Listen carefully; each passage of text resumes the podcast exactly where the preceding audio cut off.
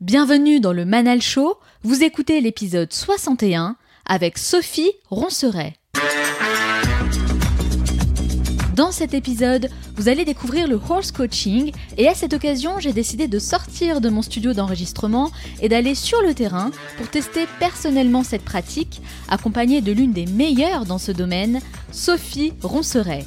Elle m'a invité à vivre cette expérience hors du commun pour comprendre les bénéfices d'un accompagnement assisté par le cheval, et vous savez à quel point c'est un univers qui me passionne. Le cheval est la plus belle conquête de l'homme et nous accompagne depuis des millions d'années. Véritable révélateur de nos émotions, vous allez découvrir comment il peut concrètement nous guider vers une meilleure connaissance de soi et une prise de conscience de nos réactions. Dans la troisième partie, je retrouve Myriam qui sélectionne chaque semaine une conférence pour en extraire les meilleurs enseignements qui vont nous aider à améliorer notre vie au quotidien. Enfin, je terminerai cette émission en partageant avec vous les trois enseignements que je retiens de mon expérience horse coaching avec Sophie Ronceret. Et n'oubliez pas, certains veulent que ça arrive, d'autres aimeraient que ça arrive, et quelques-uns font que ça arrive. Cette émission dure 50 minutes et pas une de plus, alors soyez attentifs et faites partie de ceux qui font que ça arrive. Passez à l'action. Comme chaque semaine, j'ai sélectionné un message que vous m'avez laissé et que j'aimerais partager avec l'ensemble des auditeurs du Manal Show. Et cette fois, c'est Idriss qui nous dit Super boulot sur le Manal Show, clair, instructif et agréable à écouter. Il est bien perché, Gunther Poli. Excellente intervieweuse Manel, on sent la préparation et bravo à toute l'équipe. Eh bien, Idriss fait référence à l'épisode 59 avec Gunther Poli, épisode que je vous conseille évidemment d'écouter hein, si ce n'est pas déjà fait. En tout cas, merci beaucoup Idriss pour ton message et pour toutes ces ondes positives. Ça me fait vraiment très plaisir. C'est toujours très agréable hein, d'avoir ce genre de feedback. Et merci également de mentionner l'équipe du Manal Show parce que oui, c'est un vrai travail d'équipe. Si vous souhaitez vous aussi me laisser un avis, rendez-vous maintenant sur l'application Apple Podcast ou votre application de podcast préférée. Laissez-moi 5 étoiles avec un message et je vous sélectionnerai pour la revue de la semaine prochaine. Alors soyez créatifs elle est convaincue que le travail devrait être le lieu de la valorisation du lien social et de l'épanouissement pour l'individu. C'est pourquoi elle s'est formée auprès des meilleurs dans leur domaine pour apporter les solutions nécessaires aux personnes souhaitant s'épanouir professionnellement. Son approche est très innovante puisqu'elle intègre ce qu'on appelle le horse coaching, un accompagnement personnalisé assisté par le cheval. Les résultats sont extraordinaires et les participants qualifient son travail de remarquable, extrêmement efficace et très enrichissant. À travers cette expérience unique, elle développe la communication, l'intelligence émotionnelle ou encore les capacités relationnelles, autant de thématiques à approfondir pour avoir une meilleure connaissance de soi. J'ai moi-même eu le privilège de participer à une séance de horse coaching et elle est avec moi aujourd'hui pour répondre à mes questions. Sophie Ronceret, bonjour. Bonjour Manal. Merci d'avoir accepté mon invitation. Avec plaisir. Alors Sophie, pourquoi? Pourquoi vous faites ce que vous faites aujourd'hui? Eh bien, euh, parce que j'aime bien les êtres humains et que j'aime bien faire des choses qui sortent un peu de l'ordinaire. Et du coup, je me suis dit, bah, accompagner des hommes et des femmes avec des chevaux, ça, c'est vraiment quelque chose qui me ressemble. Alors, avant de rentrer dans le vif du sujet et de parler euh, euh, de ce que vous faites aujourd'hui hein, avec le horse coaching, j'aimerais revenir un peu sur votre parcours. Et je sais que vous avez passé près de 20 ans chez le groupe TF1. Qu'est-ce que vous faisiez exactement? Ah, alors, chez TF1, j'avais des j'ai eu plusieurs fonctions. J'ai d'abord euh, eu des fonctions artistiques puisque mon premier métier était la direction de voix off pour tout ce qui était bande-annonce et programmes courts euh, sur l'antenne de TF1. Et puis, euh, petit à petit, je me suis orientée vers l'organisation un peu plus concrète euh, bah, de comment ça se passe dans les studios pour essayer d'être le plus efficace possible. Petit à petit, bah, j'ai fait ma place ou j'ai pris ma place et j'ai terminé ma carrière chez TF1 en tant que directrice adjointe d'un service qui s'occupait de toute la partie son, des émissions diffusées sur les chaînes du groupe. C'est quelque chose que vous aviez toujours voulu faire, ça, euh, travailler dans l'audiovisuel et en particulier à la télé? Alors oui et non. Moi j'ai toujours, euh, moi j'ai fait une école de commerce parce que je voulais être manager des Rolling Stones en fait au départ. Ah d'accord, c'est très précis. Alors qu'est-ce qui s'est passé avec les Rolling Stones? Ben, Moi je suis musicienne, je suis guitariste, donc j'ai toujours grandi, évolué avec de la musique autour de moi. Et comme je suis quand même pas, euh, je suis quand même pas une superstar, je me suis dit, ok, je suis pas en capacité de monter sur scène. Donc, qu'est-ce que je pourrais faire pour aider ceux qui sont sur scène? Donc moi, c'était vraiment mon, mon, rêve de gamine, c'était ça, d'être manager d'artiste. Et pourquoi vous ne l'avez pas suivi ce rêve? Ah ben parce que euh, parce que euh, parce que c'est pas facile d'aller jusqu'au bout de ses rêves et que j'ai fait quelques tentatives euh, et que c'est un secteur compliqué, difficile euh, et, et, je crois qu'en fait j'étais pas assez euh, rock'n'roll dans ma tête. Oui, mais le monde de la télé, c'est aussi un monde assez difficile, assez fermé, qui fonctionne beaucoup avec le réseau. Comment vous, vous avez réussi à travailler pour le plus grand groupe de télévision française? Euh, et eh ben par, j'allais dire par hasard, non, au bluff en fait. Je suis allée un peu au bluff. C'est vrai? Ouais. Comment ça? Euh, ben, le métier que je faisais avant TF1, euh, avant TF1, j'étais chez Ubisoft et je travaillais sur des jeux vidéo. Je travaillais sur notamment la pédagogie, la pédagogie pour apprendre à jouer de la guitare. Donc là, j'étais vraiment dans ma zone de confort. Ah, d'accord. Et une de mes meilleures amies, euh, un jour, quand on a quitté Ubisoft, a réussi à rentrer à TF1 avec cette fonction de réalisatrice sonore. Mhm. Elle, c'était son métier. Et elle m'a dit, écoute, euh, ils ont besoin de quelqu'un d'autre, quelqu'un en plus de moi. Donc si ça te tente, euh, essayons. Donc j'y suis allée, mais vraiment au bluff, quoi, en disant, oui, oui, mais bien sûr, je sais très très bien le faire. Vous avez su saisir une opportunité finalement. Exactement. Et alors, vous êtes resté euh, près de 20 ans hein, chez TF1. Quels sont les principaux enseignements que vous retenez de cette expérience? Que, Effectivement, quand on a l'envie et quand on est à l'écoute de ce qui se passe, on peut à peu près réussir à grandir en compétence sur n'importe quel sujet.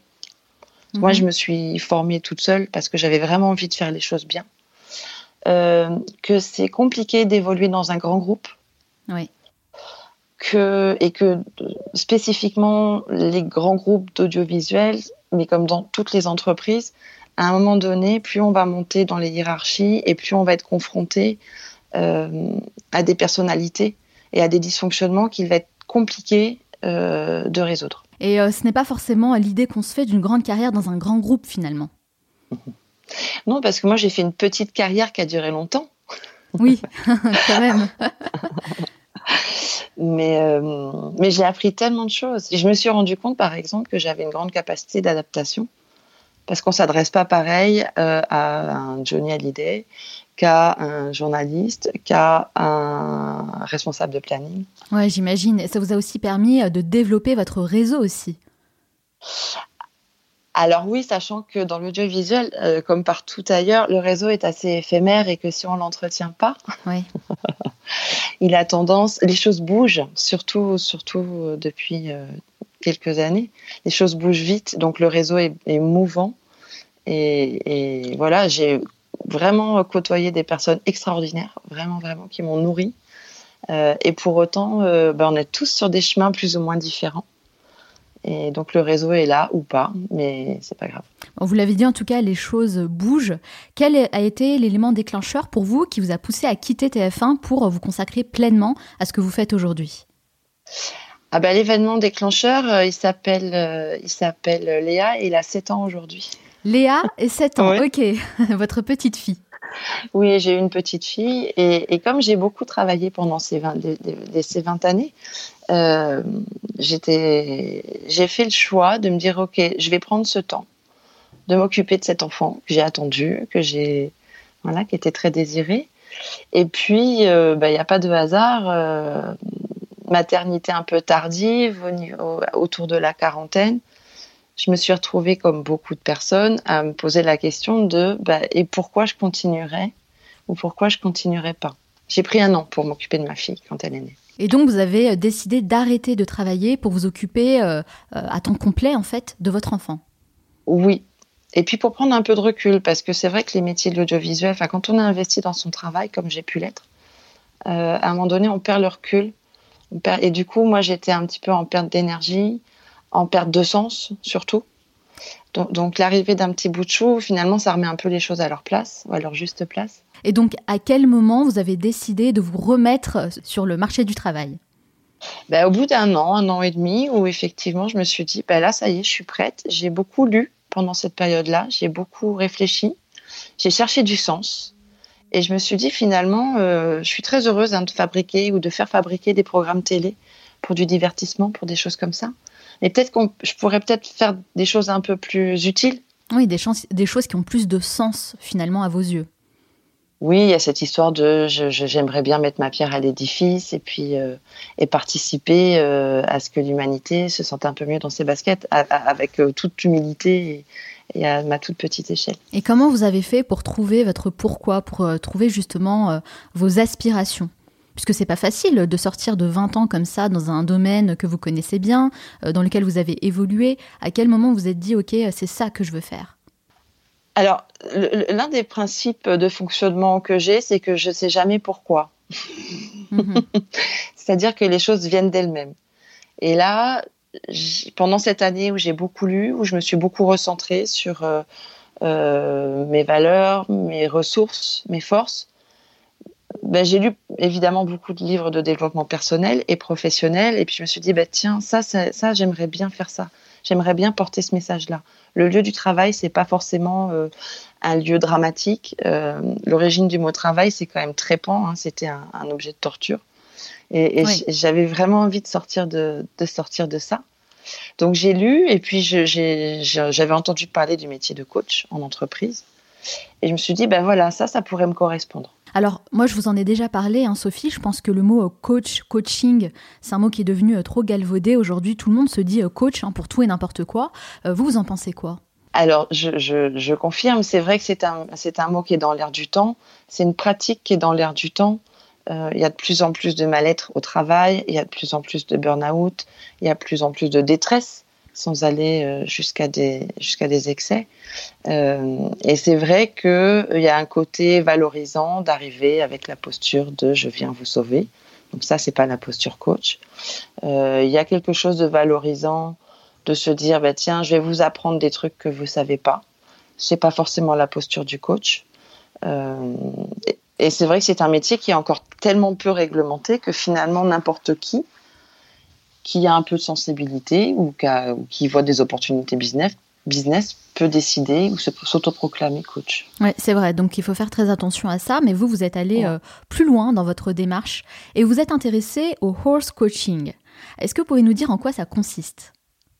Alors le horse coaching ou equi-coaching, en fait, c'est une pratique qui consiste à accompagner des personnes, des individus ou des collectifs par le biais d'interactions avec des chevaux. Et alors pourquoi le cheval est un excellent moyen de travailler sur nos émotions? Il y a plusieurs caractéristiques. La première caractéristique, c'est que le cheval, euh, c'est un mammifère comme nous. Donc finalement, il, est, il, dispose du même champ émotionnel que l'être humain. Alors pas avec toutes les, pas avec toutes les finesses que nous, nous pouvons y mettre. Mais un cheval, comme la majorité des grands mammifères, il est en capacité de, de ressentir de la colère, de la joie, de la tristesse, de la peur. Ce qu'on appelle les émotions primaires. Exactement. Euh, l'autre point commun entre l'homme et le cheval, c'est que par exemple, le cheval est un animal qui communique. Et, pourquoi il communique? Parce que naturellement, quand il n'est pas dans des, dans des box et dans des centres équestres, mhm. euh, naturellement, il vit, en troupeau. Mhm. Euh, et les troupeaux euh, de chevaux euh, sont organisés non pas de manière pyramidale comme on peut le voir dans, toutes les familles d'animaux de type prédateur avec un mâle alpha qui va gérer et diriger tout le monde par la terreur ou en tout cas parce qu'il va avoir de l'autorité sur les autres. Les troupeaux de chevaux ils sont organisés de manière complètement transversale autour d'une jument souvent âgée et qui va être identifiée comme étant la jument référente. D'accord. Donc contrairement à une meute de loups par exemple, là avec les chevaux, c'est plutôt une jument expérimentée qui va être référente et qui va pas forcément avoir ce rôle de leader, mais vraiment de référent. Alors, elle va avoir ce rôle de référente et, plus ou moins de leader parce que tout simplement, elle va faire autorité par son expérience. Donc spontanément, les autres chevaux vont décider que cette jument est crédible, qu'elle a suffisamment d'expérience pour être suivie, et donc c'est elles qui vont euh, respecté et qui va prendre cette position de leader, mais de leadership presque authentique. Euh, mhm. Pas, euh, pas commandé ou fabriqué sur mesure. Ouais, c'est un système hiérarchique vraiment très intéressant puisque finalement, il n'y a pas de chef en soi, c'est une organisation plutôt transversale. Oui, et, du coup, ce qui est intéressant, c'est que les chevaux, quand ils sont en troupeau, ils vont travailler, ou en tout cas, ils vont s'organiser avec, en fonction des compétences de chacun. Et c'est ça qui est super, et c'est pour ça qu'ils ont besoin de communiquer. C'est que, par exemple, le cheval le plus peureux, ce qui n'est pas forcément une qualité en soi, sera celui que tous les autres vont suivre dès lors qu'il va falloir s'enfuir et trouver le petit trou dans la barrière pour pouvoir se mettre en sécurité si jamais il y a un danger. Et du coup, si on le transpose au monde des humains, on, est bien sur une approche euh, exposant que bah, finalement avoir des qualités c'est super, mais avoir des points de progrès c'est pas forcément handicapant parce qu'à chaque point de progrès peut correspondre quelque chose qui va apporter à d'autres personnes qui n'ont pas cette sensibilité ou cette fragilité. En tout cas, euh, c'est très intéressant. Je dirais aussi c'est très différent du système hiérarchique euh, qu'on connaît aujourd'hui, même si finalement de plus en plus de start-up euh, commencent à, changer ce système pour essayer d'avoir une organisation plus transversale. Et on commence donc à s'inspirer hein, de l'organisation et du comportement du cheval, même en entreprise. C'est très juste et, effectivement toutes ces entreprises qu'on appelle ou qui se disent libérées fonctionnent exactement sur ce modèle-là finalement, c'est quelle est la personne référente, non pas parce qu'elle a passé le diplôme ou qu'elle parle plus fort que les autres, mais parce que naturellement, son talent va être d'être plutôt organisatrice ou d'être plutôt sur le marketing ou d'être plutôt sur la com ou plutôt euh, sur les bilans financiers. Ouais, c'est vraiment de valoriser euh, l'individu et les talents de chacun. Mais avant de pratiquer le horse coaching sur des personnes extérieures, bah, j'imagine que vous l'avez euh, d'abord testé sur vous-même. Qu'est-ce que ça a révélé chez vous et comment ça vous a aidé à titre personnel? Effectivement, je l'ai testé sur moi et j'ai été euh, vraiment bouleversée. Typiquement, à l'époque, quand j'ai pratiqué ces séances, quand j'ai vécu ces séances, j'étais dans des, j'avais tendance à avoir des difficultés à poser mes limites à, me mettre en sécurité par moi-même. Ce qui fait que euh, c'est arrivé, mais de manière systématique, avec plusieurs chevaux différents, de tempéraments différents. Il y a toujours un moment où le cheval arrivait euh, à rentrer dans ma bulle personnelle, quitte à me, me bousculer sans, sans, me faire tomber, mais à être vraiment intrusif, à être vraiment euh, dans l'incapacité, enfin voilà, qui était vraiment dans l'incapacité de, comprendre que je voulais pas qu'il soit aussi près de moi. Et du coup, par les interactions qu'on a faites avec l'équipe coach qui m'a qui m'a accompagnée cette fois-ci, euh, j'ai appris, j'ai découvert, j'ai tenté euh, ben, comment ça fait quand j'arrive à poser des limites. Alors au début, c'était pas facile parce que j'étais pas en zone de confort, parce que j'avais peur euh, d'être trop agressive ou que, le cheval m'aime plus ou que tout ça. Et, finalement, bah, d'expérimenter avec de la bienveillance et puis avec un encadrement euh, adapté, bah, j'ai capté la sensation presque physiologique de qu'est-ce que ça fait du bien quand on arrive à dire ben non, moi, ma place elle est là, mais moi je veux que tu sois là-bas parce que si tu es trop près, tu m'envahis. Et définir ses limites, ouais, définir ses propres limites, je pense que c'est c'est vraiment une question et un sujet qui va intéresser euh, beaucoup de personnes qui nous écoutent. c'est une thématique euh, qui revient souvent et c'est intéressant de savoir qu'on peut travailler là-dessus euh, à travers le horse coaching. Alors moi-même, hein, j'ai eu la chance de tester une séance de horse coaching avec vous et je vous en remercie beaucoup, Sophie, parce que c'était vraiment très enrichissant pour moi. J'ai passé un excellent moment avec Bounty, hein Bounty qui est le cheval avec qui on a travaillé. Alors comme son nom l'indique, hein, Bounty a des taches noires et blanches et de magnifiques yeux bleus. Et on a fait euh, un réel travail ensemble pendant plus d'une heure, hein, euh, quand même, dans le manège. Euh, je vais pouvoir peut-être partager un peu plus cette expérience au fil de notre conversation. Mais pour les personnes qui nous écoutent, concrètement, comment se passe une séance de horse coaching avec vous? Donc, en général, on prend un premier rendez-vous dans un centre équestre. Et puis, on va prendre 30 minutes, 40 minutes pour échanger sur bah, pourquoi vous êtes là, qu'est-ce qui vous amène, Qu'est-ce que vous souhaiteriez travailler? Quels sont les sujets qui vous touchent en ce moment? Euh, histoire de pouvoir bah, déjà faire connaissance et puis bah, de créer une relation de confiance et puis surtout pour permettre à la personne qui, vient faire cette séance bah, déjà d'exprimer ses intentions. Alors j'aime pas dire ses attentes parce que le fait d'avoir des attentes c'est d'être un peu en, position euh, passive. Donc c'est quoi ses intentions pour aujourd'hui? Qu'est-ce que j'ai envie de travailler? Qu'est-ce que j'ai envie d'explorer? Euh, par le biais des chevaux. Une fois qu'on aura pris ce temps-là et que l'objectif de la séance sera déterminé, formalisé, formulé, validé par la personne, eh bien, ma foi, on va chercher un cheval. Peu importe lequel. Hein, L'idée, c'est d'utiliser de, de, des chevaux qui sont pas forcément dressés pour ça. Euh, l'idée, c'est qu'ils soient bien dans leurs sabots et qu'ils se prennent pour des chevaux hein, en termes de comportement, mais il n'y a jamais de, de, préparation ou de dressage, entre guillemets. Hein. On prend les chevaux tels qu'ils sont. Donc on peut travailler avec n'importe quel cheval, de n'importe quelle taille, n'importe quel âge. Oui, pour peu qu'ils soient euh, pas en malveillance avec les êtres humains. Ça va être la seule chose que moi je vais vérifier. C'est que ce sont des chevaux qui sont en capacité d'interagir à pied, parce que ce qu'on n'a pas dit depuis le début, c'est que horse coaching, on ne monte pas sur les chevaux. Oui, c'est vrai, c'est important de le souligner hein, pour les personnes euh, qui s'imaginent faire de l'équitation, c'est pas ça du tout. Hein. On reste bien au sol. On reste au sol et on, et on, interagit avec un cheval qui, 9 fois sur 10, sera en, complète liberté, donc dans un lieu fermé, dans un manège, mhm. mais qui, du coup, sera en capacité d'exprimer bah, euh, d'exprimer ce qu'il perçoit, ce qu'il sent, euh, et puis de, de dire ce qu'il de dire ce qu'il a à dire sur la personne qui est là moi, le souvenir que je garde de mon interaction avec euh, Bounty, bah, c'est vraiment euh, la gentillesse et la bienveillance qui se dégageaient. On n'était vraiment pas dans le calcul, mais plutôt dans l'échange et le moment présent. Or, dans la vie de tous les jours, bah, c'est plutôt l'inverse hein, qui se produit. On a l'impression que si on montre une certaine vulnérabilité, bah, on est affaibli et on dégage une image plutôt négative. Donc finalement, ça engendre beaucoup de problèmes hein, dans nos relations, euh, notamment dans le milieu professionnel. Est-ce que ça, c'est quelque chose que vous avez constaté avec les personnes que vous accompagnez?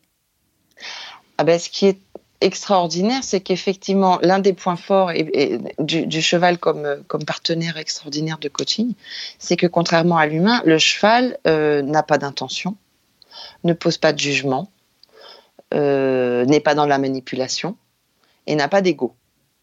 Voilà, pour un petit portrait euh, différenciant entre l'homme et le cheval.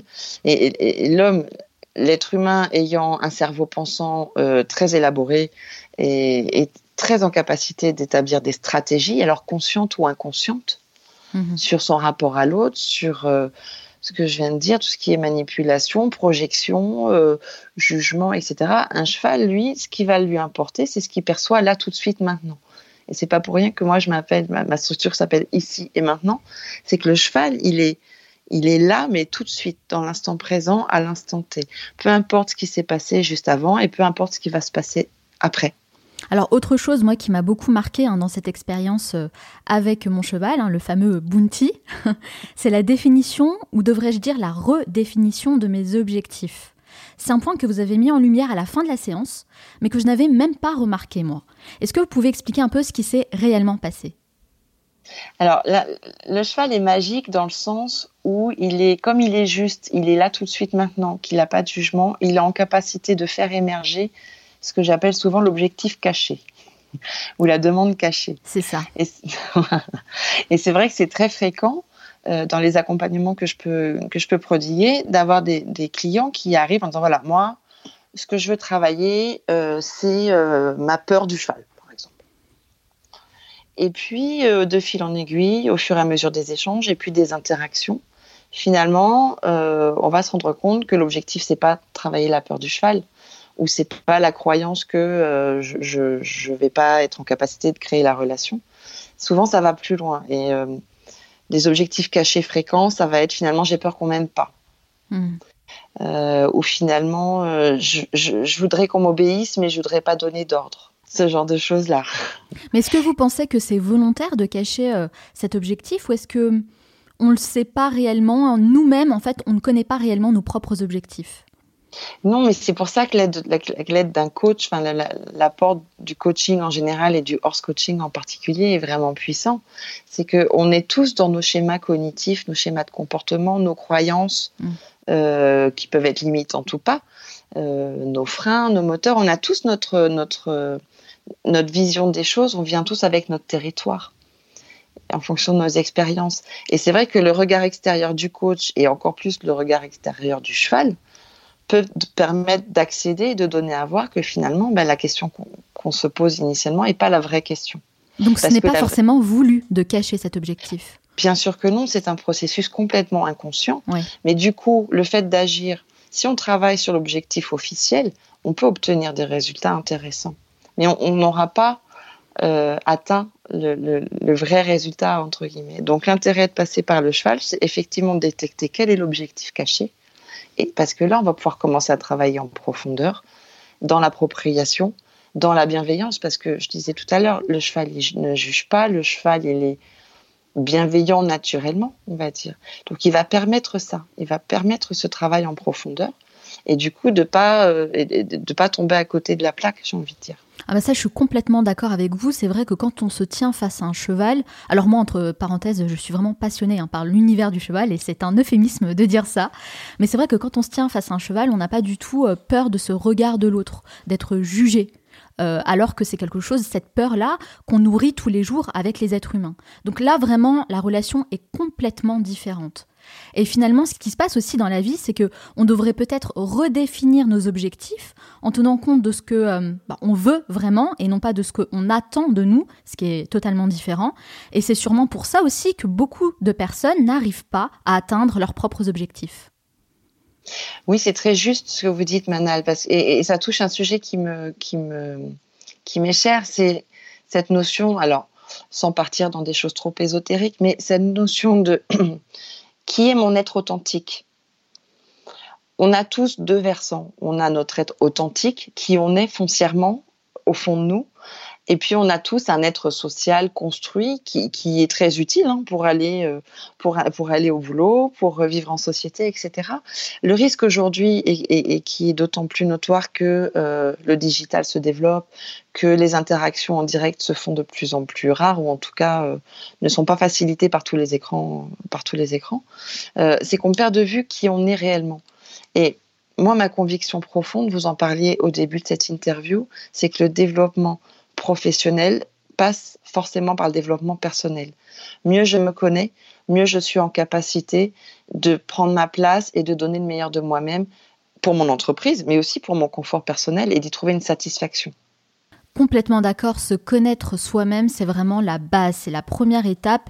Et je pense que c'est un apprentissage qu'on doit absolument introduire dans les écoles. On peut plus laisser en fait les enfants grandir comme ça et puis arriver dans le monde du travail sans se connaître et passer autant d'années en fait à faire des choses qu'ils n'aiment pas pour au final bah, se poser euh, cette question du pourquoi 20, 30, 40 ans après. Enfin, moi j'ai l'impression qu'on perd du temps c'est vraiment du gâchis. Et c'est pour ça que ça me tient vraiment à cœur de pouvoir parler avec vous de ça. Et comme vous le dites, sans que ce soit trop ésotérique, pas du tout. Se connaître soi-même, c'est fondamental en fait. Alors Sophie, vous avez récemment publié un article dans lequel vous vous parlez de zèbre. Et euh, vous ne faites pas référence à l'animal, hein, mais bien à l'être humain. Euh, qu'est-ce que ça désigne exactement? Est-ce que vous pouvez m'en dire plus? Ah, ben merci de merci de, de me donner l'occasion de parler d'un de mes autres dadas, qui est euh, l'accompagnement des, des, adultes surdoués et des profils atypiques en général.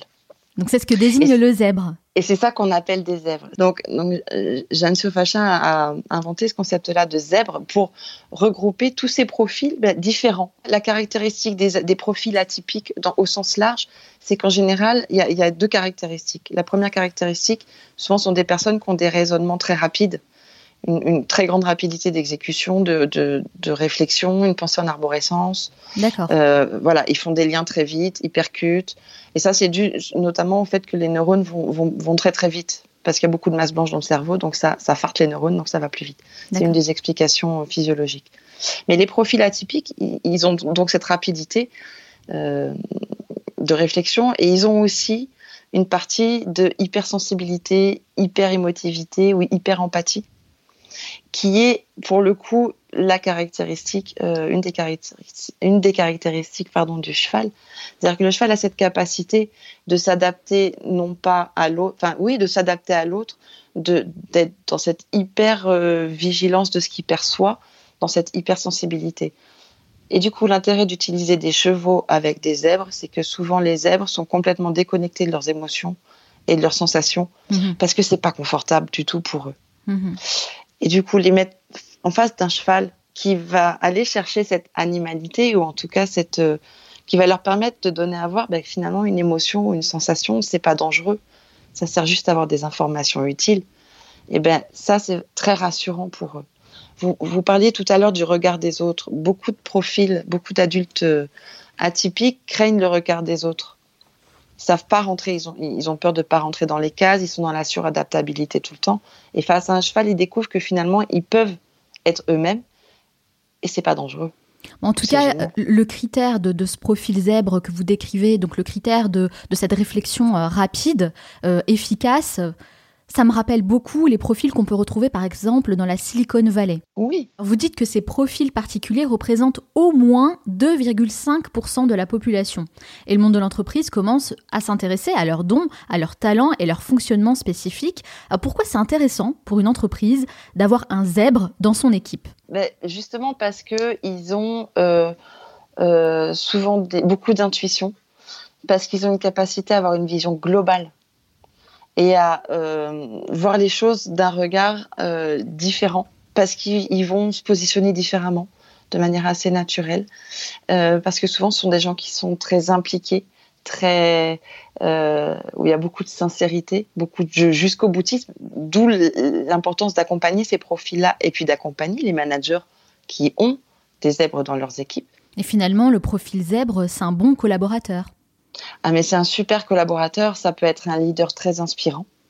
Euh, ça peut être, euh, être euh, quelqu'un qui va, par sa sensibilité, ajouter un peu d'humanité. vous disiez tout à l'heure, je reviens sur ce que vous disiez tout à l'heure, 2,5% de la population est pronostiquée ou repérée comme étant au potentiel ou avec un QI supérieur à 130. Ça, c'est ce sont les chiffres. Mais on peut être zèbre sans avoir un QI supérieur à 130, on peut être zèbre avec un QI un peu inférieur et avec euh, en parallèle un quotient émotionnel ou une capacité de raisonnement ou une hypersensibilité exacerbée. Ce qui fait que finalement, la population zèbre ou atypique, elle est supérieure à 2,5% de la population. Hmm. Oui, et puis de toute façon, l'idée, c'est pas de mettre des gens dans des cases. Hein. Quand on donne des chiffres, c'est vraiment pour donner une idée globale. Mais c'est intéressant de pouvoir développer un peu plus ce profil parce que Bon, moi j'ai lu quelques articles, on en entend euh, parler ci et là, mais pas vraiment en profondeur. Et je suis persuadée que les personnes qui nous écoutent pourraient peut-être s'identifier en fait à ces profils euh, haut potentiel. Tout à fait, surtout qu'il n'y a pas. Euh, enfin, on a tous des raisonnements qui nous sont propres. Je parlais tout à l'heure de, je parlais tout à l'heure de ça. On a, on vient avec nos croyances, nos fonctionnements, notre territoire. mais on a tous de la richesse et on a tous de la valeur. Et, je pense que euh, si l'entreprise était en capacité de laisser les individus se développer pour mettre à disposition du collectif pas quels sont leurs talents, eh ben, j'ai la sensation qu'on irait beaucoup, en tout cas que ça irait mieux pour les collaborateurs. Mmh, c'est clair. Alors, être au contact des chevaux, ça change une personne. Hein. Euh, ce n'est pas une question cette fois-ci, mais bien une affirmation que je fais. Vraiment, ça change une personne. Vous, Sophie, en quoi votre métier actuel vous a changé? Grâce à ce métier-là, je m'autorise à accéder à mon émotivité, à ma sensibilité, euh, à parfois faire des trucs un peu décalés, un peu décalants, et, être OK avec ça. On a parlé d'objectifs plus tôt. Aujourd'hui, quel est votre objectif de vie? Vous vous voyez où dans 10 ou 15 ans? Ah, mon objectif de vie, ce serait euh, de m'installer euh, à la campagne ou au bord de la mer, en tout cas plus dans une grande ville, avec mes chevaux, parce que quand je serai grande, j'aurai des chevaux. c'est vrai, c'est un objectif, ça, d'avoir ah votre propre hara? Alors, hara, je ne sais pas, mais en tout cas, oui, avoir quelques, quelques compagnons, quelques compagnes avec moi pour pouvoir euh, profiter de, tous les jours d'être avec eux et puis de leurs enseignements. Euh, ça, ouais, ça, ça me ferait, ça, ça me fait bien rêver. Et puis euh, de continuer à, à, faire mon petit colibri et puis à essayer d'apporter un peu de mieux euh, à qui pourrait en avoir besoin et à qui euh, pourrait venir euh, croiser mon chemin. En tout cas, c'est un bel objectif et j'espère pouvoir venir vous, rencontrer avec vos chevaux lorsque vous se serez installés. C'est vrai que les chevaux nous apportent beaucoup. Est-ce que vous pensez que ça leur apporte du bien à eux aussi? Ah, ça c'est une question, euh, c'est une question intéressante. Je ne sais pas si ça leur fait du bien ou si ça leur fait pas du bien. Ce que je sais, c'est que, en tout cas, ils, sont là, ils sont vraiment là et, ils sont vraiment là avec générosité. Euh, et que effectivement, un cheval qui interagit avec euh, de fortes charges émotionnelles, comme ça peut être le cas avec des enfants autistes par exemple, on va le faire entre guillemets décharger toutes ces émotions ensuite à l'issue de la séance parce que bah parce que voilà c'est pas son rôle de d'encaisser tout ça. Ouais, en tout cas, le minimum qu'on puisse faire hein, pour leur rendre un peu euh, tout ça, bah, c'est de prendre soin d'eux, de bien les traiter, hein, notamment dans les centres équestres, parce que moi j'ai vu des choses un peu désolantes. Donc euh, vraiment, je tiens à préciser ça. Prenez soin des chevaux. Et euh, vous parliez d'enfants autistes. C'est vrai, moi j'ai découvert que le horse coaching, c'est extrêmement efficace pour les enfants autistes. Alors oui, alors pour le coup, dans ces cas-là, on parle plus d'équithérapie que de horse coaching. Euh, mais c'est une vraie pratique thérapeutique pour le coup, alors diablement efficace. Euh, pour tout ce qui est euh, problématique euh, enfin, mentale. Et puis et même même physique hein, sur la sur des handicapés moteurs ça peut fonctionner très très bien aussi parce que ça permet de se réapproprier certaines parties de son corps. Et là pour le coup on parle de, de on, peut aller jusqu'à monter sur le cheval hein. pratiquer l'équitation quand on est handicapé moteur c'est juste magique. Et puis par rapport à toutes les toutes les difficultés comme les enfants autistes euh, ou, les enfants avec des fonctionnements un peu atypiques. Oui, c'est intéressant parce que ça, ça permet à ces enfants-là qui sont dans leur bulle, qui sont dans leur propre sphère, ça, les, ça leur ouvre la perspective de ben, ça peut être possible aussi de s'occuper de quelqu'un d'autre. Euh, parce que c'est plus facile de faire entrer un poney dans sa bulle que de faire entrer un, psychologue ou un parent ou un adulte ou un autre enfant. Alors j'aimerais finir en faisant le focus sur la peur. La peur, hein, c'est ce qui paralyse de nombreuses personnes et qui les empêche de réaliser leurs projets. Quelles leçons peut-on tirer du horse coaching et appliquer chacun à notre niveau? Déjà, la peur, c'est une émotion primaire et ça sert à une chose, ça sert à nous indiquer qu'il y a une situation de danger. C'est guère plus que ça. Après, euh, en tant qu'être humain, le danger, il peut être soit réel, soit imaginé. On fabrique nous-mêmes nos peurs, en fait. Mais oui, ben, on les fabrique, en tout cas, on les perçoit par rapport au filtre dont je parlais tout à l'heure, par mhm. rapport à notre territoire et notre, comment c'est construit. Et la peur, elle appelle en fait une émotion, ça donne une info utile qui permet de mettre en place l'action appropriée. L'action appropriée, quand on a peur, c'est de se mettre en sécurité. Et l'interaction avec le cheval, elle a, elle a cet apport supplémentaire qu'on va pouvoir travailler euh, comment, je, comment je suis dans ma zone de confort, comment je peux agrandir ma zone de confort et puis tester des choses en, allant dans ma zone d'apprentissage, tout en évitant d'aller jusqu'à ma zone de peur ou ma zone de stress. Et ça, on passe vraiment par le, presque par le corps, par la boussole du corps, qui va dire, voilà, entre 1 et 10, comment tu te sens? Est-ce que où, où en est ta peur? Ben Là, ma peur, elle est à 8. OK, qu'est-ce que tu peux faire pour te mettre en sécurité? Ben, Je vais reculer. OK, et, et maintenant, par rapport à ce cheval, où est ta peur? Ah, je suis passé à 6. Ok. Donc c'est en ce sens-là que le cheval il va être aidant, c'est qu'on va vraiment pouvoir euh, paramétrer sa propre boussole et puis sentir. Parce qu'une fois qu'on est en capacité de sentir combien on a peur, on est en capacité de mettre en place l'action pour arrêter d'avoir peur. Donc on se rend compte que finalement on peut avoir cette capacité d'agir pour mieux gérer nos peurs et être vraiment dans l'action. C'est exactement ça. Merci Sophie d'avoir répondu à toutes mes questions, mais ce n'est pas totalement fini. À la fin de chaque interview, je pose une série de questions rafales. Il faut répondre le plus spontanément possible, hein, sans trop réfléchir. Le but, c'est de mieux vous connaître. Ça dure 1 minute 30. Est-ce que vous êtes prête? Je suis super prête. C'est parti. Quelle est la première chose que vous faites en vous levant le matin? Je vais me faire mon café. Quelle personne admirez-vous le plus? Dr House. Pourquoi j'ai dit ça Vous pouvez recommencer si vous voulez. c'est bon Dr House. Quel est le dernier livre que vous avez lu euh, le dernier livre que j'ai lu, euh, c'est euh, le dernier Michel Bussy. Quelle est votre plus grande peur Ah bah de mourir. Quelle est la chose dont vous êtes le plus fier D'avoir fait une heure de voltige à cheval la semaine dernière. Quelle est la valeur la plus importante pour vous ah, l'authenticité. Quel animal vous représente le mieux? Euh, Au hasard, le cheval? Sans surprise. Quelle application utilisez-vous le plus? Euh, Waze, mon meilleur ami. Quel livre offririez-vous en premier? Euh, Ta première vie commence le jour où tu comprends que tu n'en as qu'une. Quel est l'endroit où vous aimez aller pour vous ressourcer? Sur une grande plage à Noirmoutier. Quel est votre film ou documentaire préféré euh, ça peut être peau d'âne. Quelle est la mauvaise habitude dont vous aimeriez vous débarrasser oh, Fumer. Quelle est la chose à laquelle vous croyez et que les autres considèrent comme une folie Eh bien que on peut devenir encore plus humain au contact des chevaux. Quelle tâche avez-vous tendance à remettre toujours au lendemain euh, Facturer mes clients. Quel a été le moment le plus marquant de votre vie Avec quand je suis devenue maman. Quel est le meilleur conseil qu'on vous ait donné? Ah, le meilleur conseil qu'on m'a donné, c'est une comédienne au début de ma carrière de directrice de voix qui m'a dit arrête de tortiller autour du pot. Quand c'est nul, je préfère que tu me le dises. Si vous pouviez inviter la personne que vous voulez à votre table, disons pour un déjeuner, n'importe qui, hein, sans limite, qui choisiriez-vous? Eh ben Mick Jagger. Selon vos proches, quelle est votre plus grande qualité? Euh, la bienveillance. Et selon vous, quel est votre plus grand défaut? La bienveillance. Quelle est la dernière chose que vous faites avant de dormir? Euh, ben, je ferme mon livre et je fais un bisou à mon chéri. Merci beaucoup Sophie. Bah écoutez, je ne savais pas que la bienveillance était un défaut. Ben, écoutez, je sais pas, c'est ce qui m'est venu. On m'avait dit qu'il fallait pas réfléchir. Voilà, c'est spontané. En tout cas, merci beaucoup Sophie Ronceret d'avoir répondu à toutes mes questions et d'avoir partagé vos précieux conseils et votre parcours. Si on veut en savoir davantage sur vous et sur ce que vous faites, où peut-on vous retrouver?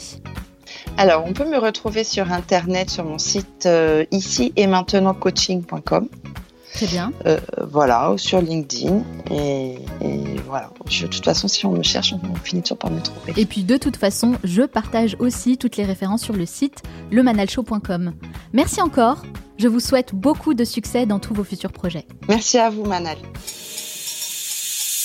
Salut Myriam. Salut Manal, Comment ça va aujourd'hui? Ça va super, il y a un- vraiment un très beau soleil sur Paris, donc euh, le moral est au beau fixe. Ouais, pareil pour moi, je te rassure. Alors de quelle conférence tu vas nous parler aujourd'hui? Aujourd'hui, on va parler du pouvoir de la vulnérabilité avec Bramy Brown et non pas Billy Brown pour ceux qui euh, sont fans de Stranger Things comme moi. Oui, oui, oui, moi aussi. D'ailleurs, euh, Stranger Things, nouvelle saison bientôt sur Netflix. Hein. Yes, on est au taquet. On Billy au taquet. Brown, c'est la- l'actrice, la, fille en fait. La toute petite de 13 ans, ouais. Ouais, enfin, pas si petite que ça Ouais, finalement.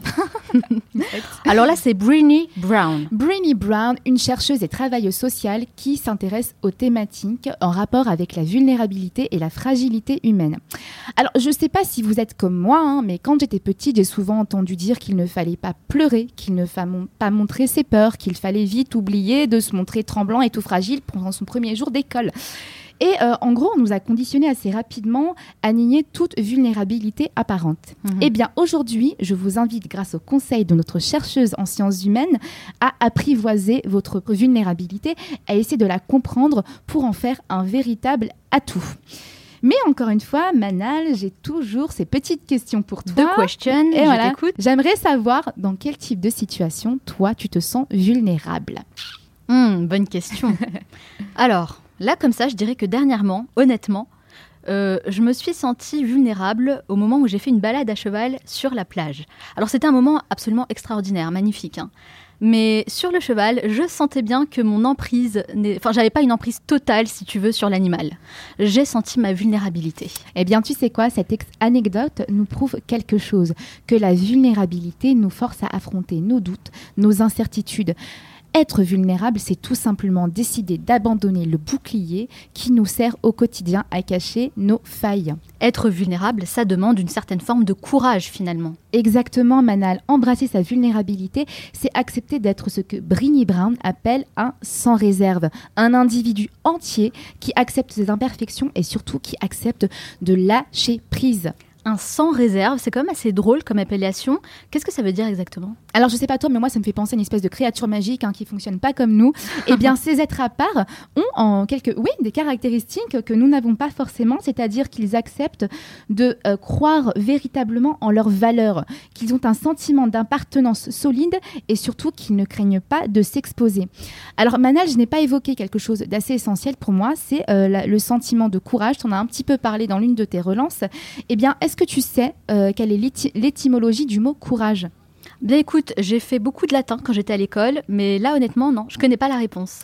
Eh bien, en effet, le mot courage est dérivé du latin, du latin cor, qui veut dire cœur. En Ah. gros, être, être courageux, c'est décider d'affronter avec le cœur nos peurs. Eh bien, les sans réserve posent un regard différent de nous sur leur vulnérabilité.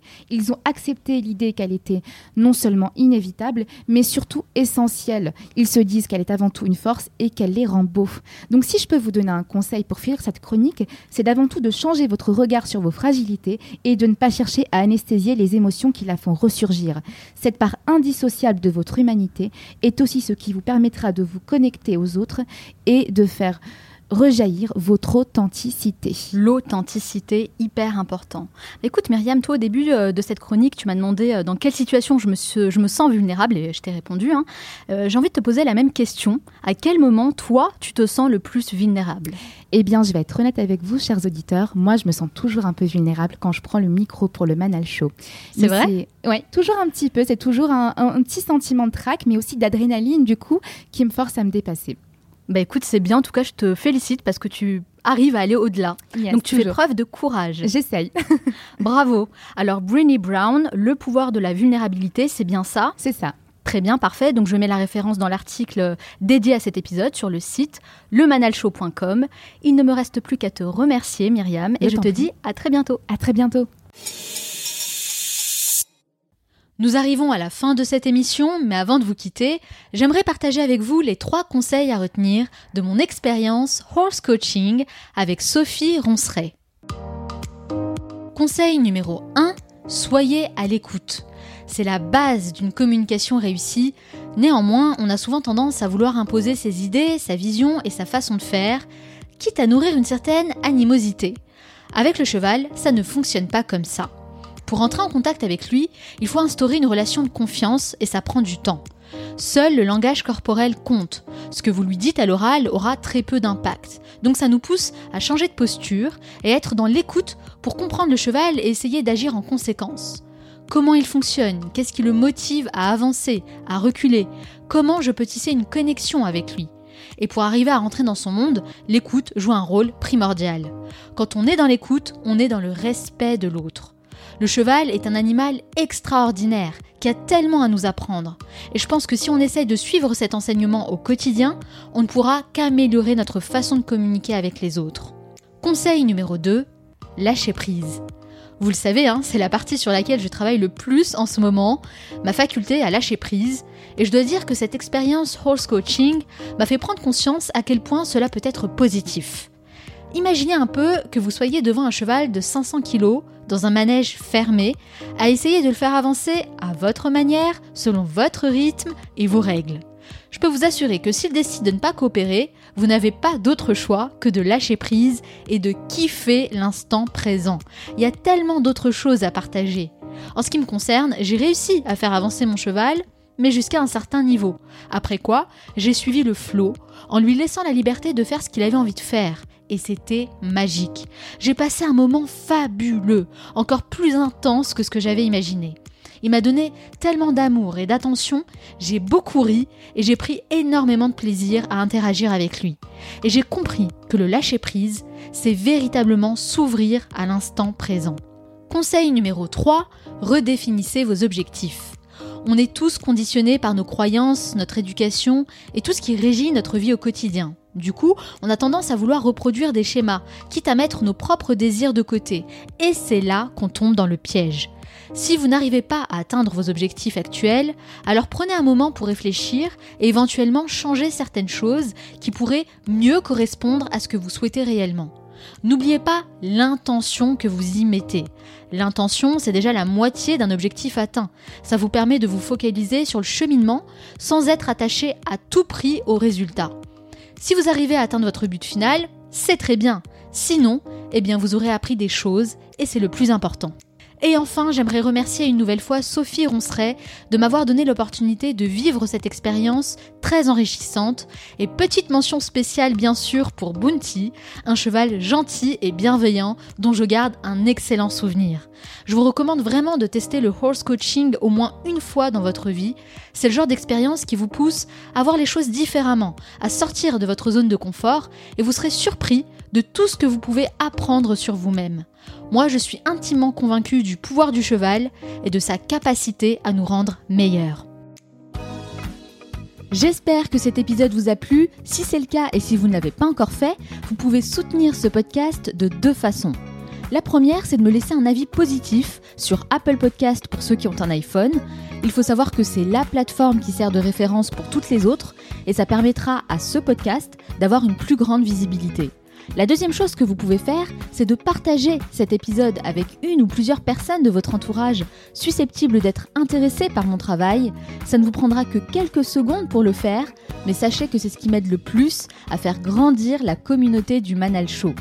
Pour retrouver toutes les références citées dans cette émission, rendez-vous directement sur lemanalshow.com. Nous, on se retrouve la semaine prochaine pour un nouvel épisode. Ciao